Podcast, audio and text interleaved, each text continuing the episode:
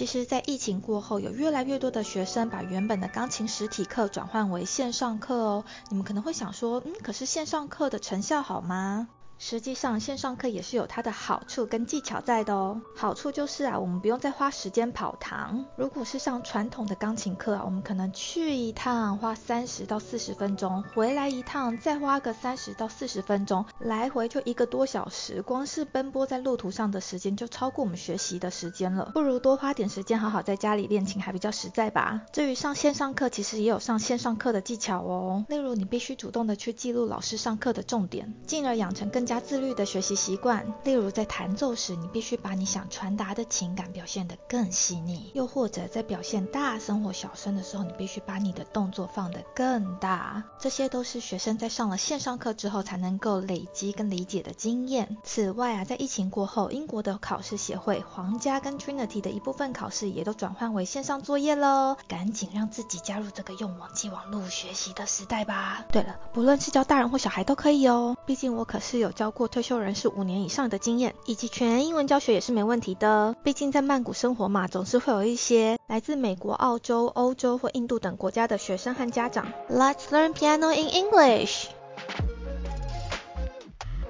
萨瓦迪卡，欢迎来到偏执太太，我是 Pervia。今天邀请到的来宾 Karen 是我第三集的来宾哦。那集除了跟他聊了些在曼谷还有新加坡工作的经验之外呀，他私底下本身也是位孝女。就是说，当他第一年自己赚到薪水之后，过年给了他爸妈一百万的红包。正所谓百善孝为先，我非常希望以后我儿子也能够被阿姨感染这种正当的观念。让我们欢迎孝女 Karen。耶，很开心。对，这个一百万的秘密被揭发了。哎，你妹妹有觉得压力很大吗？如果我有这种姐姐的话，我听到你包了一百万，我绝对会翻大白眼。对对对，其实我爸妈呃同样期待两个女儿都有呃 红包这个概念。没有，主要那时候比较是因为家里有我爸妈有为自己退休买了一个所谓的透天厝嘛。那我跟妹妹的观念就说，对啊，爸爸妈妈把我们送去英国念书，我们很感谢，就一路对我们的栽培。所以当初包这个红包的概念，其实是很心甘情愿的，没有被逼迫。就妹妹有做她那边的准备。而且我要再爆一个料，自我爆料，就是其实后来一路我妈妈把我这个钱都存下来。当我在外面就是之前有听过的朋友知道说，对我们在外面打拼，比如说新加坡工作，在曼谷。泰国工作的时候，就一路包回家的钱，他都帮我存下来，所以我现在在淡水住的房子的头期款，其实是他就帮我说，哎。这是你的钱，你拿去吧。我真的是感动。你有跟你妈算通货膨胀后的利息哦？呃，那应该就直接被扫地出门了。两个就不是孝女的，是 k 笑的笑，有吗？但是对于父母亲的爱，我觉得这东西其实是不能用金钱衡量的，有没有？如果你今天你儿子，对不对？允飞跟你这样讲这个话，你会把他给他呼巴掌下去？会，我会大骂不孝子，我每天头一集呢。所以我很开心，我要刚提到，其实我是一个回锅肉的概念，我又回来了，这个非常有教育意义，然后非常知性，也有非常。新三色的偏执台台节目，这位小姐你误会了，我们本身没有新三色好吗？只有知性的谈话内容。哦，是哦。哦，我们这次的主题其实是想要访问你去非洲当义工的经验呐。你觉得非洲真的是神仙居住的地方吗？我是看你们海报这么写才想要这样问你的。有，其实尤其在爬山的时候，我真的很有这样子的体悟，在于说，因为我自己本身是很爱大自然，在山里面的时候，我就回到了家的感觉，就是在山里面，其实物质欲望。降到非常低，然后每天会在山里做事情，爬山，努力的行走，努力的想达到那个目标。然后我也是抱着谦卑的心上山，因为觉得在山里面，大自然它就是一个力量。我身为人类，这么短短的几十年寿命太渺小，跟这些数百亿年的山啊，大自然比起来，所以我觉得真的，我每次都在寻找神仙居住的地方。哎，这时候你会不会想要唱 啊？呀，巴巴里就然后把狮子递出来，这样子。这有点太刻意哎，但我可以教您那个史瓦西里语的打招呼，而且这是非观光客会用的哦。通常在史瓦西里语，就是通常比较常用的国家是在坦桑尼亚跟肯亚嘛，刚好是这两个东非国家我有去，就是我这趟五周的旅行，通常会说 mambo，就像是台语的 li ho，会跟熟人啊、家人啊、朋友、邻居打招呼的 mambo，对 mambo，就是我们有时候不是这种跳舞就说哎 mambo 舞，对不对？很容易很好记，其实。哎，好像一家饮料店的名字哦，我记得有一家饮料店好像叫什么。万波？呃，我我知道，其实慢波好像在中文其实有有一些讲法，就是翻译过来的，好像都有。我知道是慢波舞啦，但它不是好像慢波鱼，好像很多对是这种就是慢波可用。但是 Mambo 在就他们的本地人的意思就是离后这样子，就是跟熟人，所以就是比较本地的人他们才会用这个讲法，不然一般的观光客他们都会说 Jumbo，也是你可能在比如说在一些 YouTuber 频道上会看到。所以我跟你说，嗯，这个是比较内线的人才会知道 Mambo。那我跟你打招呼，哎嘿 Previa Mambo，然后你要回我什么呢？你要回我 Poa，Po 啊，让我想到韩国明星宝儿。。对但 Poa。宝儿是 B O A，南非这个应该是 P O A 吧？P O A 就说啊，当人家问你台语说你好，然后你会说啊我今好啊，或者说我很好啊，这样子这个概念，一个礼貌性的回复。他们的语言好像皮卡丘，皮卡皮卡丘，感觉很可爱。，对，真的真的。然后他们语言很多都哎啊，就是呃，因为可能因为当地的所谓的部族比较多，所以他们在讲话的时候很多就是语助词发音，我觉得这个非常有趣。像台语也有加爸啦，或者中文也有可能是你吃饱了 h 对，类似这种概念。然后比如说人家讲话说哦哦，就是会有那种很多的惊讶语出现，这样的惊讶的语助词。仿佛自己是 YouTuber，有没有吗？一天到晚在拍片说啊，是すごいやばい、うまい。 哎，这是概念，对不对？都都是走网红路线。哎，你很有画面，太厉害了！一定要自嗨，有没有？而且重点是走到那里去学一点当地语言，然后去了解他们怎么样去沟通，真的很好玩呢。也觉得比较自己融入啦当地的环境，因为我自己本身就是比较自嗨，然后 爱交朋友类型，所以我到哪都很喜欢跟人家聊天啊。然后我稍微科普一下好了，其实坦桑尼亚跟肯亚这两个国家是在一九二零年的时候成为英国的殖民地，然后他们到一九六三年的时候宣告独立，所以其实他们的英文沟通是 OK OK，因为他在英国殖民底下，他们的英文的普及率算是高的。当然他们会有一种 African English，就有些时候的发音我听不太懂，但是基本上就是在很多观光点的时候，尤其是观光景点的时候，在用英文沟通，比如说你要问路，或者说跟向导沟通说，哎，到哪里，或者说跟 Safari driver 说，哎，我想要去哪什么地方，基本上他们的沟通都非常的 OK。那我要稍微介绍一下我去非洲玩多久，然后去做了什么事，为什么这五个礼拜在那边不想回台湾啊？我就是去了坦桑尼亚跟肯尼亚嘛，然后因为都是自助当背包客，就我自己一个人背着包包就出发了。当时我家人非常担心，我妈很害怕我就是回不来了。但是我出发前自己做非常完善的整理功课，就是我有四个想要走的行程，其中三个是在坦桑尼亚。第一个行程是我先爬了六天的吉力马扎罗，然后走威士忌路线然后，爬三公里。当地人是跟我们一样很爱喝酒吗？路线怎么都是酒名啊？你们是会边跑然后边喝酒吗？当然不是喽，它是 为什么会形容它是威士忌路线？是因为它不是那个法国的红酒马拉松这样子。我也想啊，因为这样感觉就是你知道蛮惬意，边跑边喝。好嗨哦！听了我都想喝有没有了。很嗨？有没有？现在觉得好像应该倒杯红酒来啊？不是，就说啊，我完成了，我还活着。应该是说威士忌路线，它是难度相对比较高。如果这样讲话，为什么叫威士忌？因为它比较烈、比较浓嘛。然后威士忌的话，因为整体来说都是不像是，它有另外一个路线叫做可口可乐路线。可口可乐路线的话，都可以住在山屋里面，每天晚上就在山屋里面过夜。但我的话，威士忌路线我都是睡在登山帐篷，就是那种比较简单的帐篷。我们每次往上一爬，每换一个 camp，那个帐篷就会跟着一起，我 porter 会帮我把它就是背在身上带着上，一起往前走。两种饮料如果加在一起的话，就变成 whiskey coke 了。对啊，，有没有？就说，哎，你今天小姐，请问今天想要喝 whiskey 还是会喝可口可乐？那我们这么爱喝酒啊，当然就要走可口可乐的另外一个选择威士忌路线。不过我自己在山上的时候真的是冷到爆。呃，当然从登山口大概前一两天都是所谓 rainforest，都是雨林的路线，其实走得很舒服，它都是大片的叶子啊，然后满是植被，然后这样一路边走，然后边跟高山的向导聊天嘛，然后跟其他爬山的人也会认识啊，因为我我很爱交朋友的，然后就问大家为什么会来啊，什么就是很惬意，前几天都很舒服的行程，每天大概走个六到七个小时左右都 OK。天哪，我有听错吗？六到七小时很硬。对对，也是看每个人走的速度。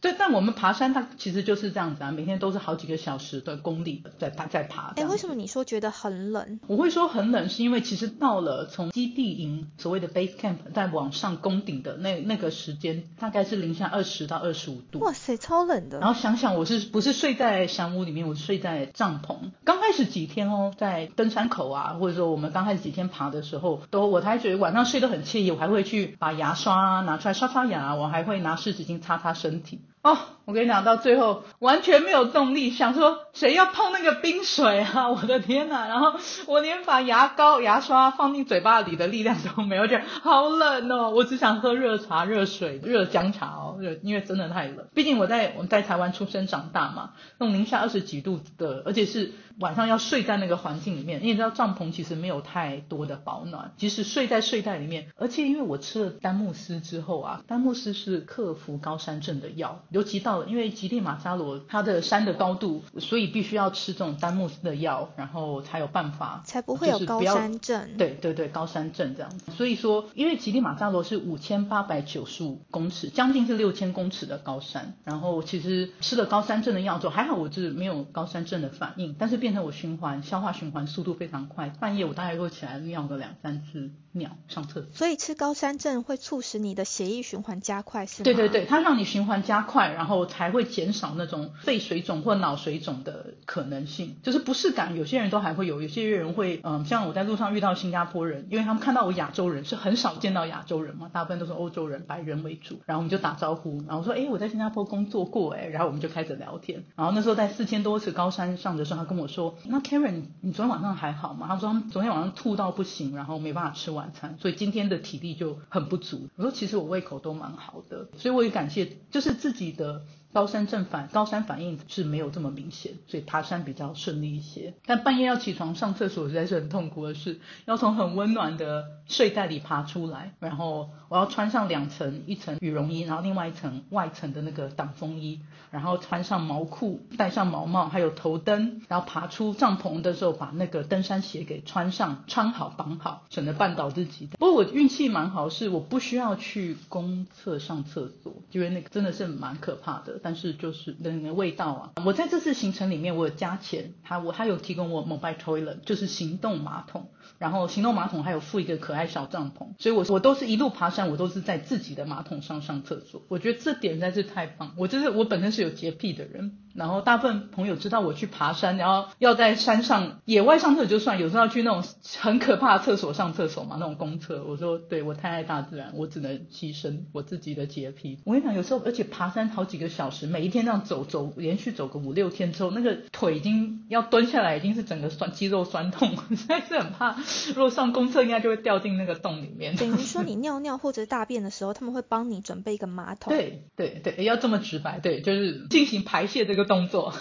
那排泄物你要自己清理吗？不不不，我不用自己处理，我有一个 porter，他就是我的 toilet man。所以我这趟行程花了呃一些我的积蓄，就是我基本上这五周我大概我就花了差不多三十万台币啦。其实算是花的比较 premium 的行程，所以我花的费用比较高。也就是说，你的专属马桶会有人特地帮你扛到山上？对，没错，就是每次到了一个 camp，就是我们通常早上会，比如说七点半、八点吃完早餐，我有自己的住的帐篷，然后也有那个 porter 他们煮饭的帐篷，我们都有餐厅帐，然后 dining 帐，煮饭的餐厅帐，然后 dining 就是我吃饭的一个帐篷，然后我睡觉的另外一个帐篷，还有我上厕所的帐篷，所以我其实一度行程我有八个当地人跟着我上山，我就一一跟八，就是不是白雪公主一对七，一对八。要叔你是女王哎，出门有一堆侍卫在等着服务你哎，就觉得有皇后的待遇，根本就在微服出巡哎。对对，我说对微服，只是他没有背着我，因为我老娘自己走上山，爬上山的嘛，上山下山。但因为其实会需要这么多人。其中有几个不同角色，一个是我一定要有高山向导，就是绝对要害人高山向导，不能自己上山，就在坦桑尼亚政府的规定。然后另外一点是，他我有厨师，就是他每天帮我煮的超好吃，我天哪，我一天三餐我就觉得自己在山上好像是在那个。很 fine dining 的餐厅里面，我想说在山上它怎么可以变出牛肉，然后再配大量的野菜，配上那个番茄，然后还有汤，然后再配上切好的水果，因为这几这两个国家很盛产那个洛梨嘛，所以我哦我真是出吃到洛梨吃到开心，整个是每天都有切好的水果。所以说那些食材也是有侍卫帮你扛上去。对，都是他们一路扛上去。你要想哦，在山上的这些物资只能往上，那就是他们把真的是把这些家当全部都扛在身上，就像我说刚刚说这几个帐篷都扛在身上。我因为我在你比如说在我的 dining 帐里面吃饭，我也不可能蹲着嘛或站着，他们也帮我扛了椅子啊、桌子啊。我每一天甚至于每一天就是一早早上一起床就会早餐准备好，所以我吃喝了热汤，然后吃的比如说煎蛋，然后香肠，他们帮我准备好的法式吐司啊跟水果之后，然后我会出发。到了那个爬完的点，通常到比如说可能十二点下午一点左右看脚程之后，会在即将今天要过夜的营地扎扎当好那个帐篷，然后他们会先帮我爆好爆米花，还有爆，配那山上的景，你根本觉得自己在拍电影。对，我跟你讲，有没有现在觉得很想去爬山？但是你要知道，就是 这个要锻炼的。但我说，就是他们帮我准备很好，基本上我一天有三餐加上一个点心时间，就下午可能十二点一点，或者有时候两点，比如说爬那个难度比较高的时候，通常我会肚子饿嘛，所以他们赶快先爆爆爆米花，然后有时候爆米花上放几个小鸡腿，然后或者放几片饼干，先让我暂时止饥，然后比如说然后大概半小时后，因为他们备料煮午餐也花时间，然后我会再 再准就是午餐可能半个小时后或之类的出来，所以我觉得就是在山上虽然就是。爬山蛮辛苦，就每天要走好几个小时，而且要高度的适应温度的适应。到你看到零下二十几度是我这一辈子比较少，但除了去天去喜马拉雅山的时候，有爬喜马喜喜马拉雅山，然后的基地营的时候，我有经历过这零下二十五度。那现在就十年后吉尼马扎罗的零下二十五度这样，啊，每十年都要折磨一下自己。那你有觉得十年后，毕竟吼年纪稍长啊，血液循环又变差，然后因此体感上感觉更冷吗？没有，我说现在十年后智慧比较高啊，我们就不要讲年纪了啊，我们都有一颗年轻的心嘛。应该是说就是基本上还好，是因为我觉得我这次带的衣服也是还蛮够的，因为毕竟是在非洲，然后它的那在就是除了。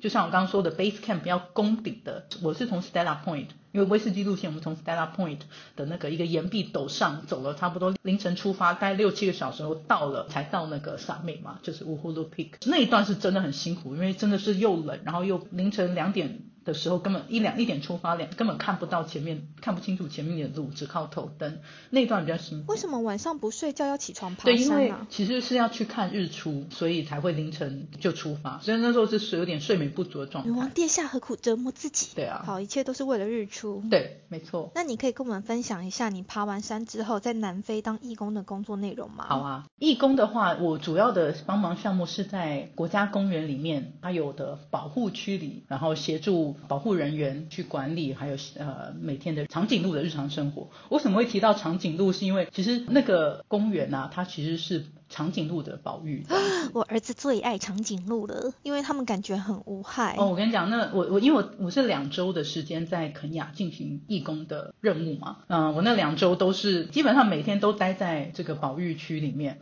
跟着野生动物跑。我所谓跟着野生动物跑，就是有时候我的任务啊，其实我每天任务会稍微不太一样。我通常是会追踪长颈鹿的日常。其实这个长颈鹿它叫它的学名叫做罗氏长颈鹿，为什么要保育它？因为它是濒危等级的野生动物，全世界大概。它只剩两千只左右。掠食长颈鹿的动物，例如说有哪一些啊？因为它的栖息地被人类抢走，然后还有就是，呃，其实我觉得世界上很多的，就是濒临。绝种的野生动物都面临这样的问题，因为人人类人口暴涨，然后砍雨林，然后杀野生动物啊，讲到我眼泪要滴下来啊！啊，这样听起来人类好残忍哦，我们就是罪魁祸首。对对对，所以我我那时候是满腔热血去做这件事，我后来觉得说我真的是收获满满，我觉得太棒的决定了。因为有朋友问我说，你为什么不就去教小朋友英文，这样子不用每天晒太阳晒得黑。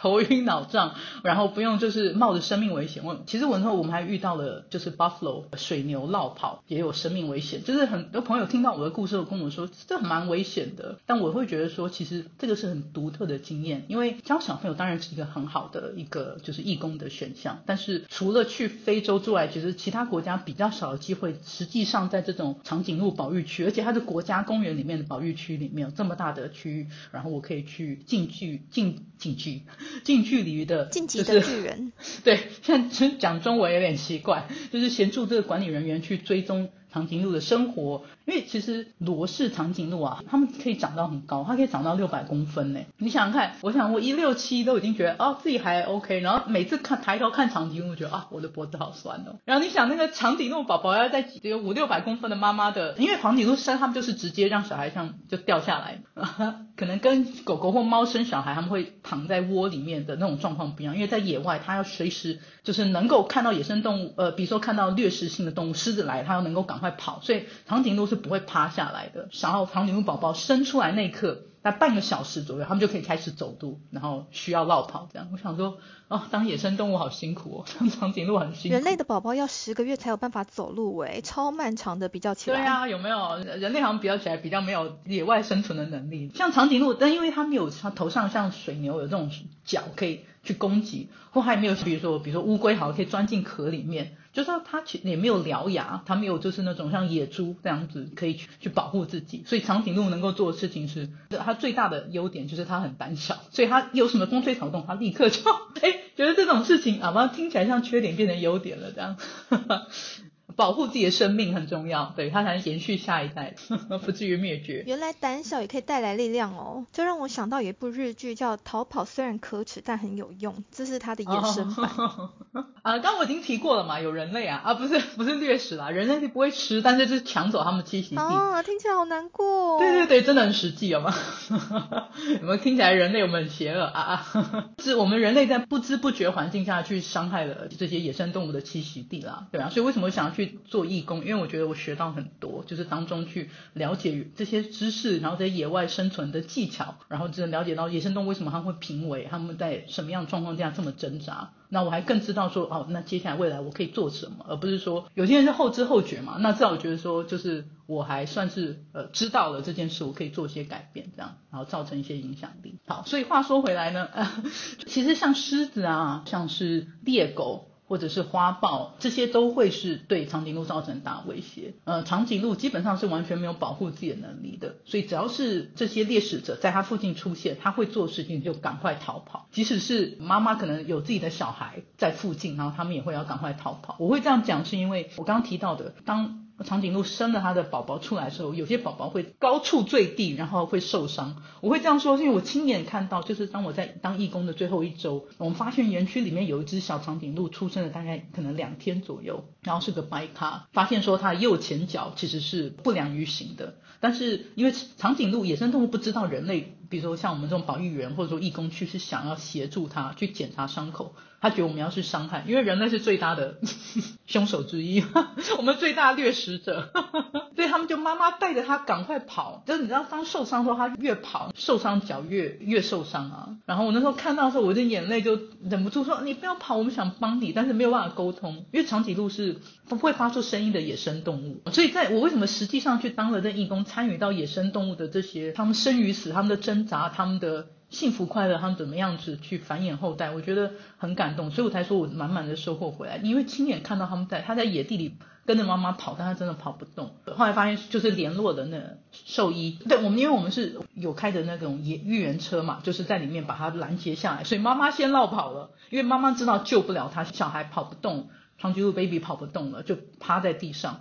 然后就兽医来，赶快把他检查他伤口。你知道我发现他右手前掌啊，整个断掉。因为一方面我们开着车想要把他跟妈妈拦截开，他就没有办法跟着妈妈躲起来，那我们才能治疗他的伤口。然后右前掌整个断裂，然后他就趴在地上，非常害怕，就是瘫软，以为他要被人类杀害或者被掠食者杀害。对啊，我那个眼泪真的为什么停不下来？就是说啊，天哪，就是。在野外生存的野生动物跟在动物园，或者是就是他们的那种风险或他们的那个对未来想象好不一样。他可能觉得自己就完蛋，对啊，所以长颈鹿是有可能会抛弃自己的宝宝，自己出生新生儿，如果他实在是保护不了。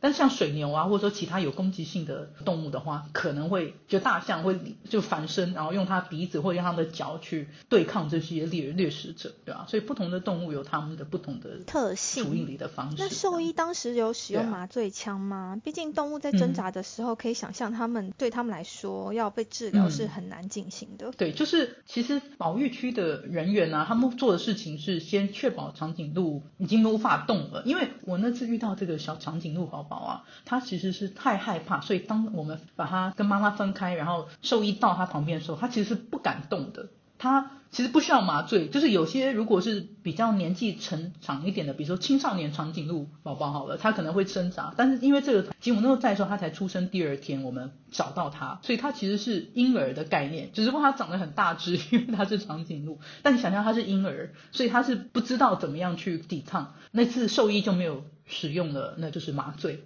但其实他们标准流程是其实都是。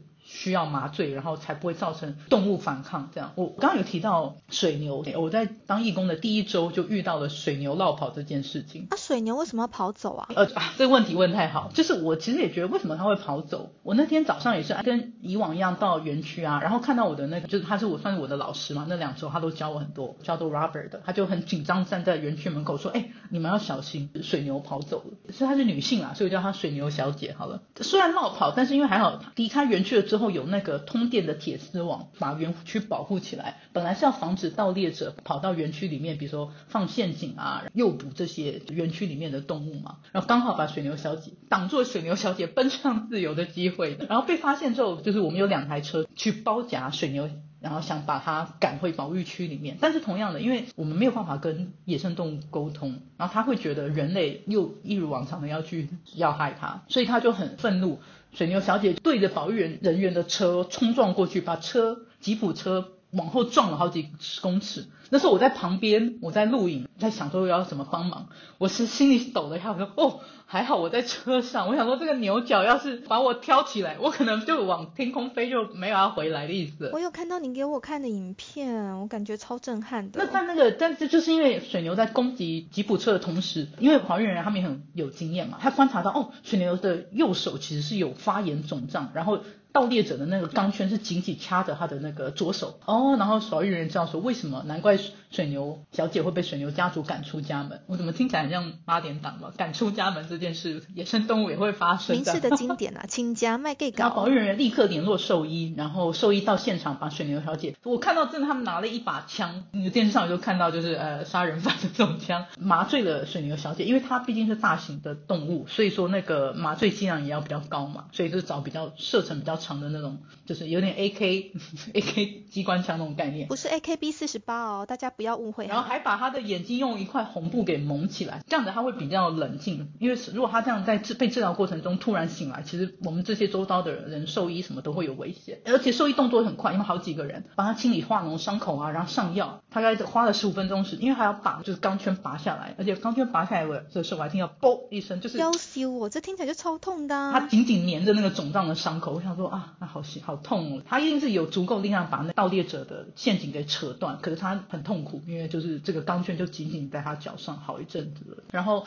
差不多十五分钟后，水牛小姐开始动，我想，呃，兽医知道她要醒来了，然后就赶快把上了一层防水层，把红布拿下来，让水牛小姐可以站起来这样。然后我们就我们做事情纷纷逃去车上，开车跑走，就觉得生命安全还是因为我那心里想说，哎，小水牛小姐会不会很不高兴？就是我们我们这样对她这样。后来想说，哦，不会啊，她可能麻醉还没完。全醒还在昏着。确实打完麻醉后醒来，他距离意识要完全恢复的话，需要一点时间。对，就是他可能还没有办法攻击人。然后医生说那个伤口在两周后。会好，然后他说到时候等伤口恢复的时候，水牛小姐就可以重返家庭。我也蛮开心能帮助到水牛小姐。那这是要回到你刚刚问的问题啊，其实水牛有两种状况会被踢出家门。第一个像那个水牛小姐，当她受伤之后身上出现不同气味，她的家人会把她赶出家门，省得会像招来像狮子啊或者是猎狗。家人也需要自保啦，不高喜尊姑也会啊，可以好一海料料。对，非常聪明，没错，省得到时候殃及整个家族，然后小水牛或什么也都会有生命危险。